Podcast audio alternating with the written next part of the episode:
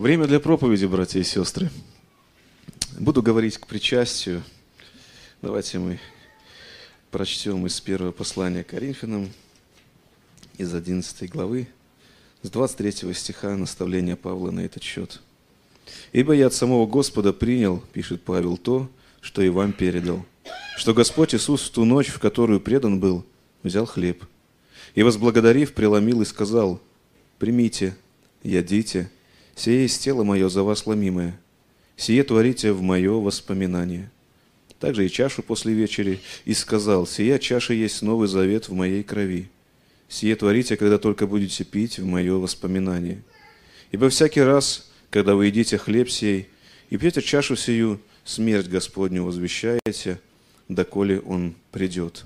До этого места – до этого места я хочу обратить внимание на слова о воспоминании. Я стараюсь периодически напоминать, что нам дано в причастии, что это значит для нас. И вот сегодня, минуя много или множество разных аспектов, касающихся этой темы, я хочу говорить о причастии как о воспоминании. Вот как здесь и написано, «Сие творите в мое воспоминание». Еще раз давайте обратим внимание на стих 26. Ибо всякий раз, когда вы едите хлеб сей и пьете чашу сию, смерть Господню возвещаете, доколе Он придет. Память о смерти Господа – это причастность не только чему-то совершившемуся ранее, в Его первое явление 2000 лет назад. Память о смерти Господа – это также причастность великому событию, которым еще предстоит совершиться. Его второму явлению. И сегодня вместе с вами хочу вспомнить или хочу кому-то напомнить, я-то уже вспомнил, готовясь, да, кому-то напомнить о том, что нам уже дано в Господе, и о том, на что мы еще только призваны надеяться. Оно тоже дано в перспективе, у Бога уже все свершилось, мы как-то во вторник зацепили эту тему, да? Предузнание Божьего, предопределение. Мы не будем теперь, да, спорить, не будем об этом говорить. Давайте Богу оставим Божье, я уже давно смирился. А мы будем говорить о нас, живущих во времени. У нас все еще разворачивается, все еще происходит. Хотя Бог знает каждый из наших выборов, которые мы сделаем. Мы их делаем, и нам не дано знать, что последует за этим выбором. Мы в процессе. Мы в процессе, и вот есть в этом процессе Божьего спасения, которое Он во Христе дал миру. Что-то, что уже свершилось тогда, в Его первое пришествие, а есть что-то, чему предстоит свершиться. И вот говоря о причастии или причащаясь, мы можем и об этом вспомнить. Итак, сначала поговорим о том, что нам дано через смерть Господа Иисуса Христа. Здесь так написано, смерть Господню возвещаете. Сегодня поговорим вокруг от смерти. Во-первых, это доказательство Божьей любви – я и в прошлое воскресенье напоминал. И сегодня хочу напомнить, братья, сестры, или если вы не отождествляете себя еще с церковью, если вы не считаете нас братьями и сестрами себе, а мы, поговорив с вами, поймем, что вы тоже еще нам не брат и не сестра, а только так в потенциале, да? Тем не менее, Бог вас любит, я хочу вам сказать. Снова себе позволю сказать, Бог тебя любит. Это у нас смешивается вас, вроде всех, а кто, где там я, да, иногда можно потеряться. Бог тебя любит. Как-то я проповедовал, Бог побудил говорить на эту тему. Бог есть любовь. Давайте вспомним, что мы можем сделать для того, чтобы заслужить Божью любовь. Ничего, оставьте потуги. Если кто-то хочет, думает, как бы там умилостивить Бога, как бы задобрить, еще что-то сделать, не надо, Он любит. Он себя отречься не может, вот Он есть такой.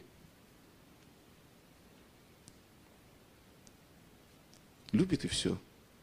И что ты с ним поделаешь? Может, кто-то хотел бы, чтобы он его не любил, а он любит. Так любит, что если вы как-то не справитесь с жизнью, не сможете ответить ему взаимностью, любовь его настолько горяча будет, когда он уже не будет от нас как бы скрываться, что вам покажется, что вы в озере огненном. И он не будет вас сильно долго мучить, он скажет, ладно, идите там, кто не любит меня. По своей великой любви Он даст вам возможность реализовать свою волю. Дьяволу и всем остальным, кто не хочет жить по-божески, Он скажет, я вас люблю, поэтому живите как хотите. Но только там, все вместе. Чтобы не было как на земле. Сейчас же живут и те, кто любит Бога, и те, кто не любит, так ведь? И что из этого получается? То не любящие Бога, любящих Бога убивают, то любящие Бога сдают свои позиции, которые должны держаться в Боге, берут кресты и мечи совершают крусейды, да, крестовые походы. Ну, а другой раз терпят просто. Сегодня уже, слава Богу, нет, это прошлый этап. Сегодня все больше христиане действительно где-то около правильной позиции, невзирая на обстоятельства, терпят, гибнут, страдают, но не допускают того, чтобы служить гибели или страданиям кого-то другого. Ищут правды Божией таким образом. Но тем не менее, Бог любит. Бог любит, так сказано в послании к римлянам, но Бог свою любовь к нам доказывает тем, что Христос умер за нас когда мы были еще грешниками. И вот говоря о смерти Христа, что нам в ней уже дано? Дано доказательство Божьей любви. Такое первое, что можете для себя пометить, и что я хотел бы, чтобы сегодня как первое прозвучало. Бог доказал вам свою любовь. И еще раз напомню, если кто-то еще не усвоил эти простые мысли, может, умом соглашаетесь, а в сердце еще не проникло, других доказательств Божьей любви нету. Кто-то, возможно, ждет доказательства, Господи, если любишь меня, там, ну, дай здоровье, дай там жену, мужа, если любишь меня, дай там работу, дай еще что-то, еще что-то, да, дай еще что-то. И иногда наш ум так поворачивается, иногда, наверное, и проповедь неправильно звучит, искажая благовестие. И кажется, что Бог должен именно таким образом на свою любовь доказывать. Нет. Во-первых, написано, что Бог доказал свою любовь тем, что Христос умер. Это незыблемое такое основание. А что еще о любви Божией помните? Послание к евреям 12 главе тоже написано. Есть еще одно доказательство любви Божией. Кого любит, того наказывает. Если вы не остаетесь без наказания, ну, всем детям общего, да, ну, потому что мы же тоже не идеальны, не сразу идеальны. И, и, и не, не сразу не идеальны, да. То Бог нас воспитывает. И говорит, кого любит, того наказывает. Бьет же всякого сына, которого любит. И об этом я уже вначале упомянул. Нам иногда кажется, бьет это как? У нас простые представления о словах, да? Ну, взял палку и надавал. Бог может забрать то, что нас прельщает. Колеблет, поколебает основания, если они нашей жизни неправильные. Кто-то вместо того, чтобы уповать на Бога и радоваться тому, что он имеет, начал печалиться от того, что он не имеет, как кто-то другой имеет. Там гроши, машину – примитивные вещи, но, к сожалению, на них дьявол нас ловит.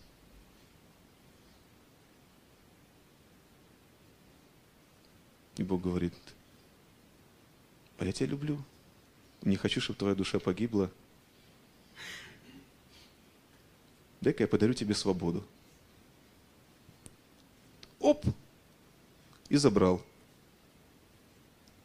И ты потом такой думаешь, а как классно на днях рассуждали, да, э, как лучше хранить деньги.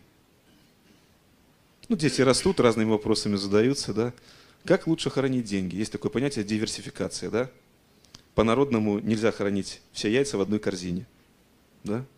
Надо разделить, а то вдруг одного пойдет и все побьются. В долларах или уже в юанях, или в белорусских, или в российских, ну, к примеру. И знаете, как хорошо, когда ничего хранить голова не болит. Ну, с одной стороны, хотелось бы не собирать, вот надо что-то по хозяйству взял и купил. А вот надо собирать, понимаете? Собирать и молиться, чтобы пока собираешь, ну, оно как бы так, не утратило свою ценность. Ну, это же не 100 тысяч долларов, не миллион. Представьте, каково людям. Каково людям, у которых такие капиталы. Когда-то я хотел стать бизнесменом, а потом представил, ну, будет у меня 100 тысяч долларов. Ужас. Видимо, не мои масштабы. Это, к слову, если кто-то думает, что богатым быть легко. Ой-ой-ой. Быть верующим и богатым – это тоже призвание, это тоже нелегко, друзья. Это тоже нелегко. Если кто-то говорит, что пастырем – это нелегкий труд, быть бизнесменом, христианином, по-моему, тяжелее. Ну, это я так, может быть, утрирую. Это такое отступление. Но суть в том, что Бог забирает и делает свободным. Или не дает, и когда вот все-таки есть вера, есть надежда на Бога, что Он над нами, да, Он блюдет нашей жизни. Он знает, что нам дать. Он знает, что нам приложить в данный период жизни для нашей жизни и благочестия. духовного ли касательно, или материального. Ну, духовного во все дано, а от материального, вот, кажется, еще не хватает. Не хватает. Когда-то я думал, Господи, надо такую работу или какой-то капиталец сколотить, чтобы я мог свободно Тебе служить. И ищешь, ищешь, перебираешь. А потом смиряешься и думаешь, надо работать и служить. Потому что знаю людей, которые ищут до сих пор финансовой свободы в нашей белорусской реальности для того, чтобы посвятить себя Богу на служение. И не финансовой свободы, и не служения. Так знаете, лучше уже в конце концов серединки на половинку. И о мирском заботиться, и о Божьем. Ну, как значит, семейный написано, Павел говорит, уже все, не могут на сто процентов. Уже должны о мирском заботиться. Хочешь, не хочешь, должны. Поэтому у вас пастор, который не на сто процентов посвящен. Женился. Если кого-то не устраивает, давайте проголосуем за целебат, чтобы следующий пастор обязательно был безбрачен. В некоторых церквях так в веках решили вопрос, да. Но у нас немножко по-другому. Это я к слову тоже, чтобы где-то, может, мозги на место чьи-то ставить. А то бывает такие у нас дебри от Слова Божьего далеко отходящие. Мы на себя берем ответственность, которую мы не можем понести потому что в Слове Божьем уже описано это. Ты не сможешь. Таки не рвись, а то вообще ни на что сил не хватит. Итак, Бог нас освобождает, и в этом есть тоже Его любовь. Но главное доказательство любви, братья, сестры, друзья, Его Сын умер за нас. Это основа веры в Бога, это основа упования. В этом акте вот Божьей любви, доказательства Божьей любви, действительно разрешаются многие вопросы. Потому что можно о Боге подумать, ну как можно подумать о Боге? Ну, кто из нас, как в меру своего склада ума думает. Вот, к примеру, я иногда его так шутя, я думаю, он меня понимает, в некоторых беседах называю беспредельщиком. Вот нам он положил пределы. У нас есть законы, которые он нам дал. А кто ему закон дает? Кто его контролирует? Нас контролирует он, с нас спросит он. А кто с него спросит? И знаете, если взять такие отдельные библейские цитаты древних времен, скажет ли изделие горшечнику, зачем ты меня не так сделал, да? Ну, кажется, кто мы вообще против Бога? Что мы вообще можем, как мы можем быть вообще, или как, как мы можем на что-то доброе в перспективе надеяться? Если Бог что хочет, то и делает. Если вырвать из общего библейского контекста некоторые цитаты, кого хочет, ожесточает. Да, ну, к примеру. Вот мы тут во вторник зацепились в один, да. Есть такое убеждение у части верующих, что вот Иуда был конкретно предопределен на то, чтобы сделать это. То есть, говоря сегодняшним языком, Бог его так запрограммировал, у него выбора ну никак не было. Как ни смотри, ни с Божьей позиции, ни с нашей. Ну, тут есть на чем порассуждать, я ни в коем случае не критикую эту позицию. Я к примеру привожу, да. Сейчас сам других убеждений. Но вот, к примеру, да, и, и можно подумать, что Бог именно, Он же может так сделать. Может. Он осла может заставить говорить. Он, он что хочешь может сделать. И, и что нам остается, друзья? Что нам остается? Если бы не Христос, нам бы осталось сегодня делать то, что делали язычники всегда и делают теперь. Пытаться умилостивить этого беспредельного Бога, который с нами может сделать все. Задобрить как-то, угодить ему. Станцевать там, цветочки в жертву принести. Докатиться до того, чтобы там первенцев своих отдать. И в Библии отражены такие эпизоды, да, истории человечества, и история их знает. Но во Христе вот эти все как бы колкости, вот эти сложные вопросы для некоторых из нас, они разрешаются. Через Христа мы можем видеть Божье благонамерение относительно нас. Нам не нужно выплясывать. Нам не нужно из-под подворачиваться, чтобы как-то заработать, заслужить Его благоволение, чтобы как-то угодить именно с нами, чтобы Он был добрым.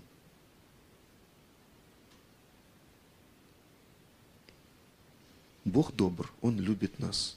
Итак, смерть Христа доказывает нам Божью любовь. Я напоминаю об этом. Что еще нам уже дано в Господе? В этом же отрывке послания к Римлянам написано об оправдании. «Посему тем более ныне, будучи оправданы кровью Его». Мы оправданы кровью Его. Ну, что имеется в виду? Смертью, опять же, смертью такая идиома, форма, фигура речи, которыми изобилует Библия, в том числе как литературное произведение. Смертью Его – Кровь – важная вещь, но ведь Христос умер, а не просто окропил кровью землю, так ведь? Если бы смысл был только в крови, то достаточно было бы ему слить немножко, покропить, но кровь не бессмертие. Именно смысл смерти Христа. Христос умер. И в этом наше искупление. Он заплатил цену, кровавую цену. Он был истязаем, мучим. И, нет, об оправдании мы говорим, да? А, мы оправданы кровью Его. Напомню, братья и сестры, что каждый из нас нуждался в оправдании. Кто-то по чьим-то, может, по нашим собственным меркам больше, меньше, но мы все нуждались в оправдании. То есть было что оправдывать. И Бог нас оправдал. Что значит оправдал? Это юридический термин. Конечно, на эту тему есть отдельные проповеди, учения. Я коротко скажу. Это значит, что вина, которая вела к осуждению нашему, да, к приговору, да и сам приговор, это осуждение, они аннулированы, все, мы оправданы. Доводилось ли вам сталкиваться с такими моментами, когда человек виновен, но вот его оправдали? Может, в фильмах видели где-то, основанных на реальных законах, ну, как бы, его оправдали, и где-то есть такие законы, которые говорят, что уже второй раз за это его судить не будут, да? Все, оправдали. Даже какие-то новые факты вскрыли, все, он оправдан. Там где-то суд присяжных принял решение, к примеру, да? Все. Смерть Христа оправдала нас, братья и сестры. Возможно, кто-то себя винит еще за что-то в прошлом. Это другой аспект вот этого разговора. Кто-то думает, я ни в чем виноват-то сильно не был. А кто-то, вспоминая что-то, может, глаза до сих пор к Богу поднять не может. Я напомню, что смерть Христа оправдала нас, какой бы нашим, каким бы наше беззаконие ни было – И кто-то кажется, ну, оправдал и хорошо, хотя бы только. Но Бог вас еще и на служение зовет. Помните, апостола Павла Бог тоже оправдал. Ну, такой пример, который близок к нам.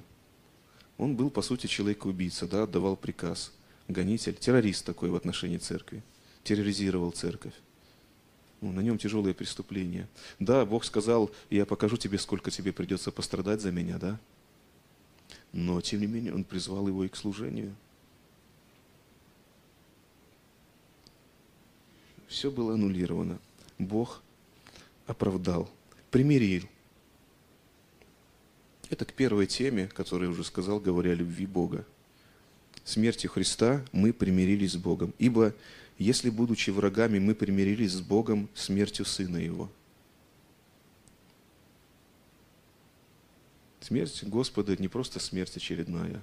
В этом примирение наше с Богом. Враждовал ли Бог с нами? Ну, судя по тому, что сына отдал на жертву, то как бы намерений у него таких не было. Знаете, в чем его вражда выразилась? Недавно с одним братом рассуждали, звонил. И так мимоходом к мысли пришли. Да, иногда Бог принимает активное участие в истории, но в целом, глобально, если говорить, то вот эту вражду можно выразить следующим. Эти слова в Деянии апостолов, что он попустил людям ходить путями своими – Бог в каком-то смысле стал безучастен. Хотите, живите. И теперь у нас есть поговорка, кто за, за что боролся, да, тот на то и напоролся. И так из поколения в поколение, из века в век, кто за что борется, тот на то и напарывается, да, в итоге. Мы враждуем с Богом, мы по нашему настроению враги Бога. А Бог смертью своей аннулирует последствия этой вражды, нивелирует их, да, сводит на нет. Все, дьяволу не за что зацепиться. У него нет повода клеветать на нас. Все, у нас мир с Богом.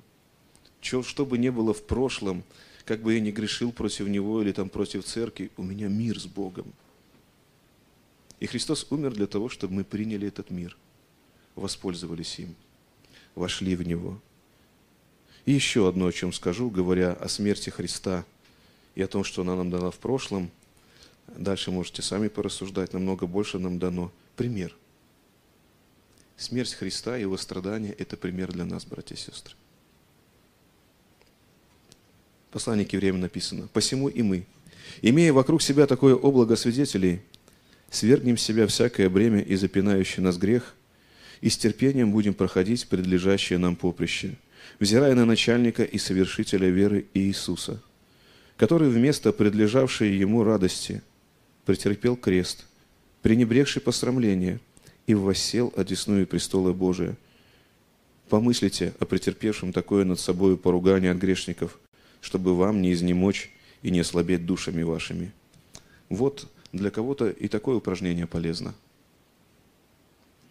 Вот обращаясь к тому, к кому автор этого послания обращается, он предлагает такой, как сказать, алгоритм поведенческий, да? Если тебе тяжко, ты стоишь перед соблазном, может, на грани отречения от Христа, на этой грани стояли те, кому писал автор. Или грехом заморочился каким-то. И тебе кажется, ай-яй-яй, тяжелее, чем мне, никому не было. Ай-яй-яй, у меня непреодолимые обстоятельства, Господи. Эти обстоятельства вполне оправдают последующее мое отпадение от Тебя или оправдывают уже совершившееся. Автор говорит, посмотрите. Посмотрите на Христа, который на кресте. Да, это такое умозрительное упражнение. Не все мы умеем, мы все очень разные, но для кого-то очень полезно. Помыслите о нем. Вот он умер, он там висел. То, чего он был достоин по жизни, если говорить по делам, заслуги, если говорить то, что он должен был пожать, исходя из того, что он сеял, как он сеял. Радость, торжество, власть, празднество. А его на крест. А его на крест. Тяжко ему там было. Очень. Ровно так же, как кому-то из вас, если бы, или мне, если бы нас туда повесили, в тех же обстоятельствах. В первые века очень много спорили. Да не может быть. И там говорили, что это все казалось. Он не был во. Вот мы сегодня читали. Иоанн борется с этим заблуждением, которым еще несколько веков спорили, на самом деле, разрешали. Докетизм казалось, что просто казалось. Бог пришел, сам Отец, казался вот так вот. И на кресте как бы вот вот эта иллюзия была распята. Иоанн говорит, это дух заблуждения, дух антихриста, против Христа, да? Говорит, мы трогали, мы осязали. Он страдал там ровно так же, как и мы страдали бы. И это пример для нас, братья и сестры. Кто бы что сегодня не проповедовал, мне кажется, это пример для каждого из нас, не просто для исключительных людей – у всех у нас разные обстоятельства позволят пережить похожие переживания, которые пережил Христос на кресте. У каждого из нас будут свои, по чьей-то оценке, может, совсем незначимые. Но для каждого из нас этот пример актуален. Чтобы смотреть и ободряться душами, говорит, не изнемочь, а укрепляться душами – есть поговорка хорошая, конечно, они со временем теряют смысл, становятся пустословием, утрируются как-то так. Христос терпел, да? И нам велел. Ее очень часто неправильно используют. Но на самом деле так. Иногда цена веры – это вот это вот терпение до последнего, до крови бороться. Вот Христос показал эту борьбу. Хотелось ему по своей душе человеческой, скажем так, по разумению, идти на крест – ну, об этом прямо в Гесиманском саду, да, в истории Гесиманского написано. Ну, так по-человечески не очень-то и хотелось. Да, он преодолел и, наверное, в итоге захотел, будем говорить, покорил свою волю. Но если в целом, в общем говорить, не цепляясь за детали, не разводить демагогии, то не хотелось. И нам не хочется страдать, терпеть. Но я скажу, как обычно говорю, если самому Сыну Божьему досталось, за которого не за что было зацепиться, понимаете, лукавому. Если ему досталось, то неужели мы можем рассчитывать на жизнь, где нам ни разу не достанется? Можно мечтать, можно надеяться, а можно утешаться и укрепляться, глядя на Христа, проживая эту жизнь, как она есть. Жизнь, в которой всем достается. Кому больше, кому меньше, опять по чьим-то оценкам. Но обычно наши страдания самые тяжелые, так ведь? Именно мои никто не может понять. Именно они самые тяжелые. Не знаю, как правильно сохранить свои 100 тысяч долларов, да? И так страдаю, так страдаю. И, для кого-то, понимаете, крышу сносит, извините за такое просторечие, да? Просто вот у него все, у него нету мира, покоя, у него жизнь рушится в связи с новостями, которые выходят. Он не знает, у него страдания. Ну, а кто-то, вот мы сегодня за Максима молились, да? Парень 19 лет, вот он сыном моим мог бы быть по возрасту, да? И все. И вот если чудо не случится, все. Конец жизни. И одно дело, как он переходит, проходит, а другое дело, как кто-то с ним проходит это все. И, и вот. Но есть другие обстоятельства. Но всем нам дан образ Христова. И как пример, братья и сестры. Мы можем говорить о мистических аспектах нашей веры, о том, что Бог чудесное, как-то невидимо для нас производит Духом Своим Святым. Но я хочу сегодня обратить внимание просто как на пример. Потому что так Слово Божие нас тоже учит. Вот пример. Посмотрите на него. Посмотрите. Есть никакого чуда, ничего-то сверхъестественного. Приложи усилия, посмотри, помысли, подумай – что вместе со страдающим Христом тоже пережить свои страдания. И потом вознестись над этими страданиями, победить их, воскреснуть, восстать из них вместе с Ним. Дальше скажем немножко о том, что нас ожидает благодаря смерти нашего Господа. Тоже в послании к евреям есть такие слова. «Так и Христос, однажды принеся себя в жертву, чтобы подъять грехи многих, во второй раз явится для, не для очищения греха, а для ожидающих его спасения. Уже о грехе мы сказали.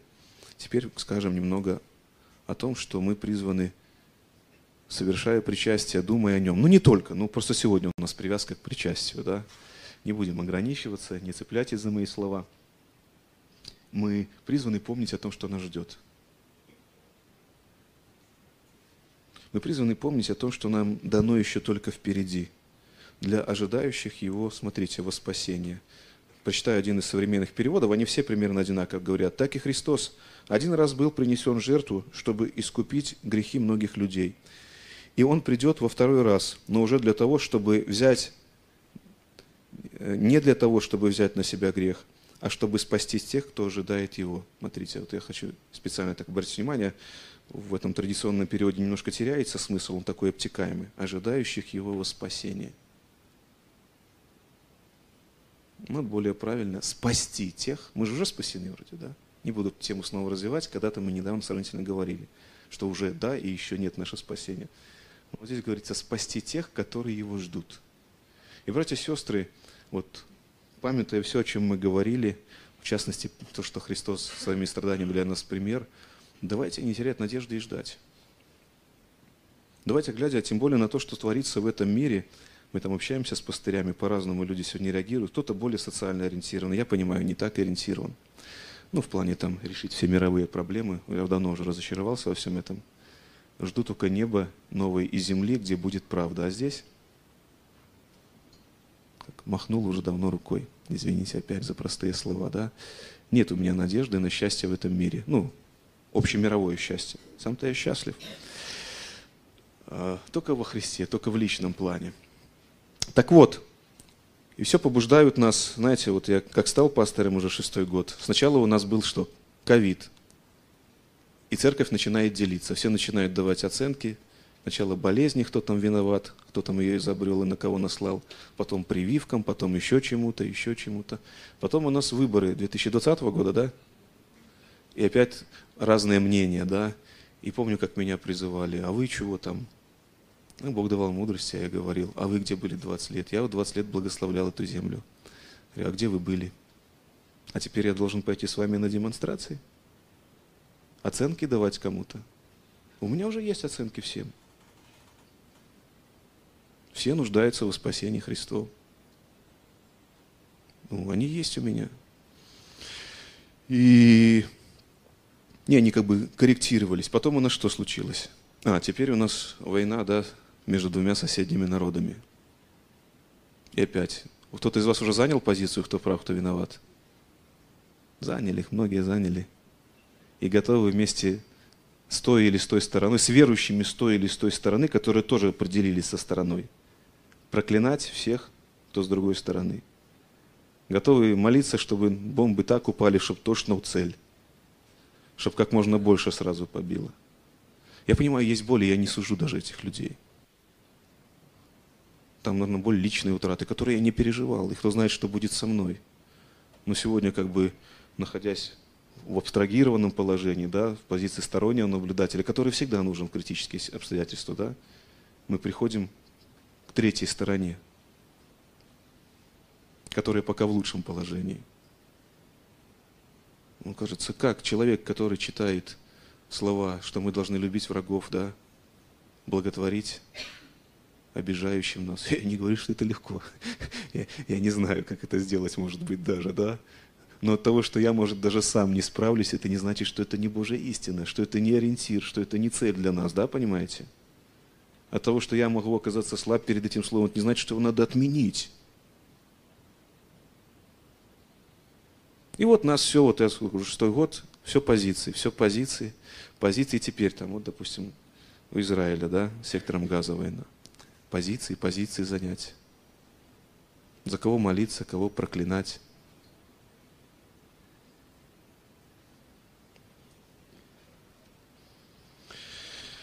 Ой. И глядя на это все, знаете что? Я просто раньше заметил, что в мире беспредел творится, до того, как в Украине война началась. И я помню, что в Израиле такие войны уже были. В 70-м, 63-м, что ли, году. Недавно помню, когда они там, их тоже эти подкопы тоже туда входили. Уже было, да? Но вот новое событие, и кажется, что-то особенное происходит, да? Возможно, тогда Христос только приоткрыл дверь, посмотрел и решил, ай. А теперь то же самое, что было. Уже все, кажется, все, все.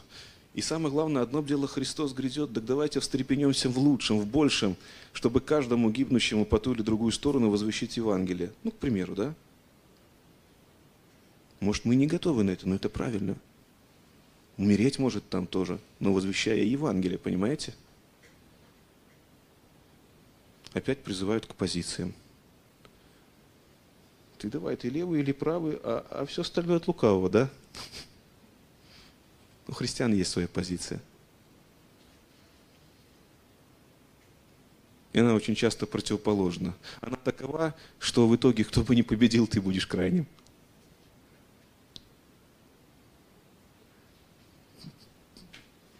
А вот желание избежать крайности, знаете, как у кого-то в книге, не помню, может, уже Макиавелли, у Государеева или где-то описано, что надо, если ты не прямой участник каких-то действий активных в мире, ну там, знаете, что надо сделать? Подождать, рассмотреть и занять сторону сильнейшего. Это реально так. Это то, к чему у нас наша натура. Это, это здравый смысл на самом деле. Зачем занимать сторону заведомо проигрывающего? Да? Прав, он там виноват. И нас вот это нутро, вот этот мирской здравый смысл толкает к этому, информация вся толкает к этому. Поскорее определиться и занять позицию. И здесь испытывается наша христианская вера. Потому что завтра кто-то победит, к примеру, да? Если я был лоялен, он сейчас пел ему песни, значит, завтра нас сделают легальными, возможно, да? А христианская позиция в том, что кто бы не победил, возможно, вас завтра закроют. Она часто в этом выборе стоит, она вот в этой плоскости. И, знаете, это нелегко. Для вас это вот сейчас да-да, согласна, не согласна. Я сейчас говорю, ой-ой-ой.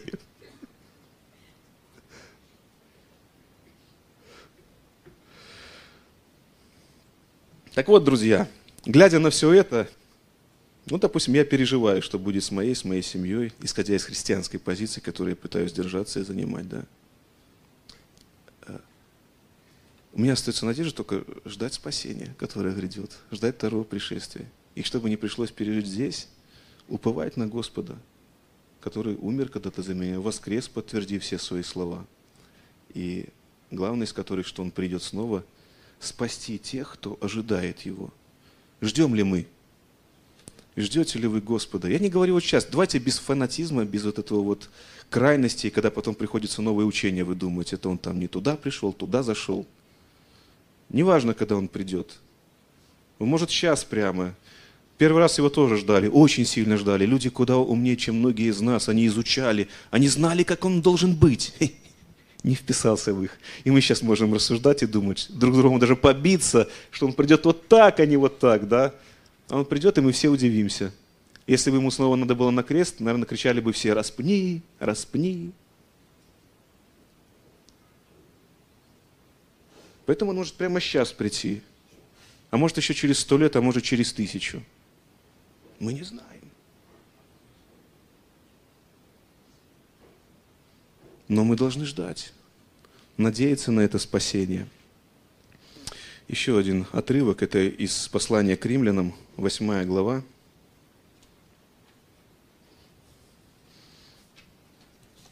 С 22 стиха. «Ибо знаем, что вся тварь совокупно стенает и мучится до ныне. И не только она, но и мы сами, имея начаток духа, и мы в себе стенаем, ожидая усыновления, искупления тела нашего, ибо мы спасены в надежде. Надежда же, когда видит, не есть надежда, ибо если кто видит, то чего ему и надеется. Но когда надеемся того, чего не видим, тогда ожидаем в терпении. Это мы говорим о том, что нам еще предстоит через смерть Господа. Нам еще предстоит искупление нашего тела. Оно должно стать, ну, послание Коринфянам можете прочитать в 15 главе, духовным. Да? Из плотского или из душевного, там оно должно стать духовным. Оно еще не искуплено, наше тело. Ну, вернее, как бы там все свершилось, искуплено – но есть один штришок, который надо. Либо дождаться пришествия, либо умереть. И оно станет другим. И такая нам надежда, друзья, дана. Здесь мы еще не имеем всей полноты. Она есть, но ускользает от нас из-за нашей плотскости, из-за нашего тела, которое еще должно быть искуплено. И невзирая на некоторые неудобства, которые нам причиняет жизнь нашего плоти, друзья, Хотелось бы, как Павел говорит, разрешиться, да, и уже быть с Господом может кому-то. Давайте, тем не менее, ждать в терпении. Давайте оставаться христианами, невзирая на то, что нам предстоит завтра. Памятая, что Бог за нас, Его любовь к нам. Но это не исключает того, что, возможно, нам придется где-то там повисеть, как и Христу пришлось, да? Страшно, не хочется –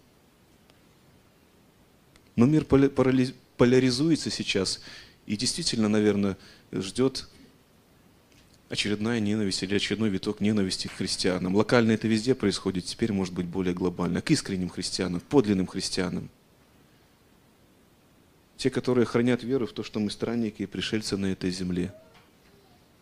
Те, которые ждут лучшего града, они здесь пытаются окопаться и обосноваться, как будто это книжки там читаю разные наверное, расхожая фраза, кто-то думает жить вечно. Ну, вот в таком качестве, да? Мы забываем, и горе, когда христиане забывают о том, что мы не будем жить вечно вот здесь во плоти. То давайте не ожесточаться, но помнить Христа. Да, кому-то смешно, кто-то здоров, все шикарно в жизни, кажется. А, Господи, подожди еще. А у кого-то сегодня такие обстоятельства в жизни, что он говорит, Господи, забери меня. Вы не встречались с такими людьми, которые говорят, почему меня Господь не забирает? Я общался с такими людьми. Почему Господь меня не забирает? Они не бьются за жизнь. Ну, может быть, в таком качестве им точно не хочется жить. Была бы другая, может, не задавали бы такого вопроса жизнь. Но на тот момент такие качества, такое качество жизни, что говорит, Господи, ну почему ты меня, или почему меня Бог не забирает? Ой, разные у нас обстоятельства, друзья. Но сегодня я попытался напомнить, нет, не попытался, я напомнил вам о том, что в смерти Господа для нас доказательство Божьей любви. В смерти Господа для нас оправдание от беззаконий наших, от вины нашей за них. Примирение с Богом. В смерти Господа для нас пример, чтобы и мы не малодушествовали. В смерти Господа для нас надежда на предстоящее уже полностью, стопроцентное такое наше спасение, когда и плоть наша совоскреснет Христу. Все это и много большее дано нам в Господе, друзья. Давайте держаться этого. Не размениваясь. Время интересное. Я все жду, когда мне не надо будет говорить о позициях. Оно накручивается. Теперь, наверное, каждый год или полгода надо будет примерять людей в церкви, я смотрю. Напоминая о главном, да? Напоминая о главном, друзья. И мы сегодня читали, Бог нас любит, так? Бог есть любовь. А кто не любит, тот что? Не познал Бога. Если сегодня вы, поддавшись какой-то информации, заняв чью-то позицию, возненавидели другого человека, не говорите, что вы служите Богу. Если завтра я займу такую позицию, в моей жизни что-то случится, я ожесточусь. Напомните о мне о том, чтобы я не говорил, что я Божий. Если я кого-то ненавижу, тем более христианина, я не Божий. Все, я не знаю Бога. Это важные вещи. Пускай они будут для нас таким мерилом, ситом, через который мы будем пропускать все обстоятельства. Их много. Не хочется о них многих говорить и давать всем оценку. Трудно дать. Но если я ненавижу кого-то, все. Все это индикатор того, что я не Божий в данный момент моей жизни. И давайте поправлять, если кого это касается. Если вы утратили веру в Божью любовь, если для вас ничто ваше оправдание, и вы не помните, сколько вам прощено было, не даете никому на это право другому. Ничто вот это вот пример Христов. Пожалуйста, измените свою жизнь, если вы все-таки желаете быть дальше христианином. Это то, о чем я хотел сегодня сказать. Может, не очень весело, друзья, но на самом-то деле вещи радостные. Все. Аминь.